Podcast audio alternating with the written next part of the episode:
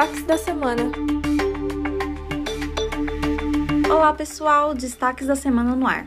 A capital paulista recebe a Semana das Juventudes, evento voltado para refletir sobre a inclusão e contribuição dos jovens para a sociedade. As atividades aconteceram em equipamentos espalhados por toda a cidade, para levar oportunidades e cultura para a juventude. Shows, atrações culturais, oficinas, rodas de conversa e até ofertas de vagas de emprego estavam na programação. Ainda dá tempo de participar.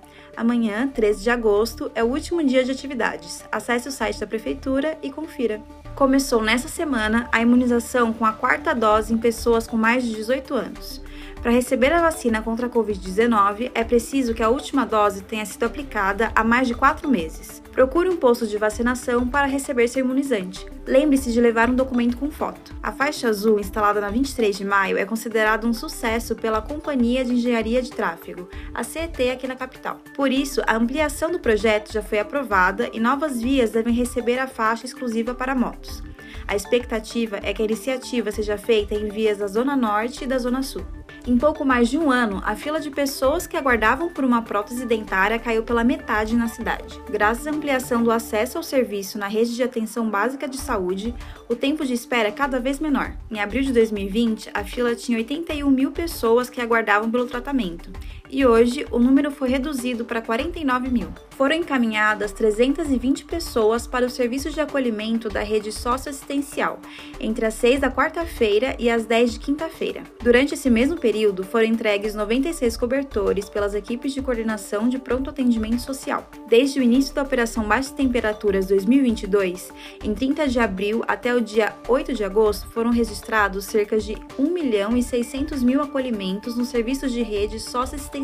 É importante destacar que uma pessoa pode ser acolhida mais de uma vez. Colabore com a operação solicitando atendimento à população de rua pela central SP 156.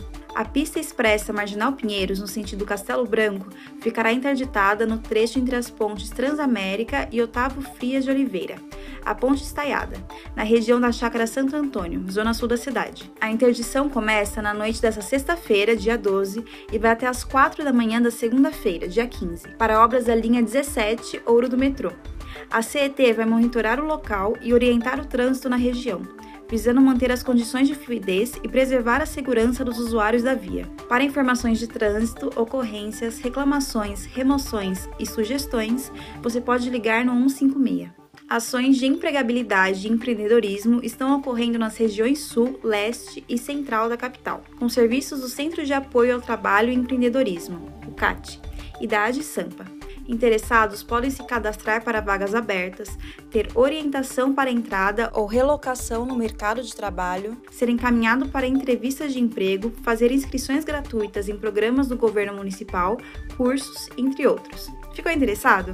Acesse o site da Prefeitura e confira a programação completa. O endereço é capital.sp.gov.br. E para encerrar os destaques dessa semana, a gente te convida para escutar o novo episódio do Viva SP. Dessa vez, o programa conta a história da Biblioteca Mário de Andrade, localizada na região do Ayangabaú, no centro da cidade.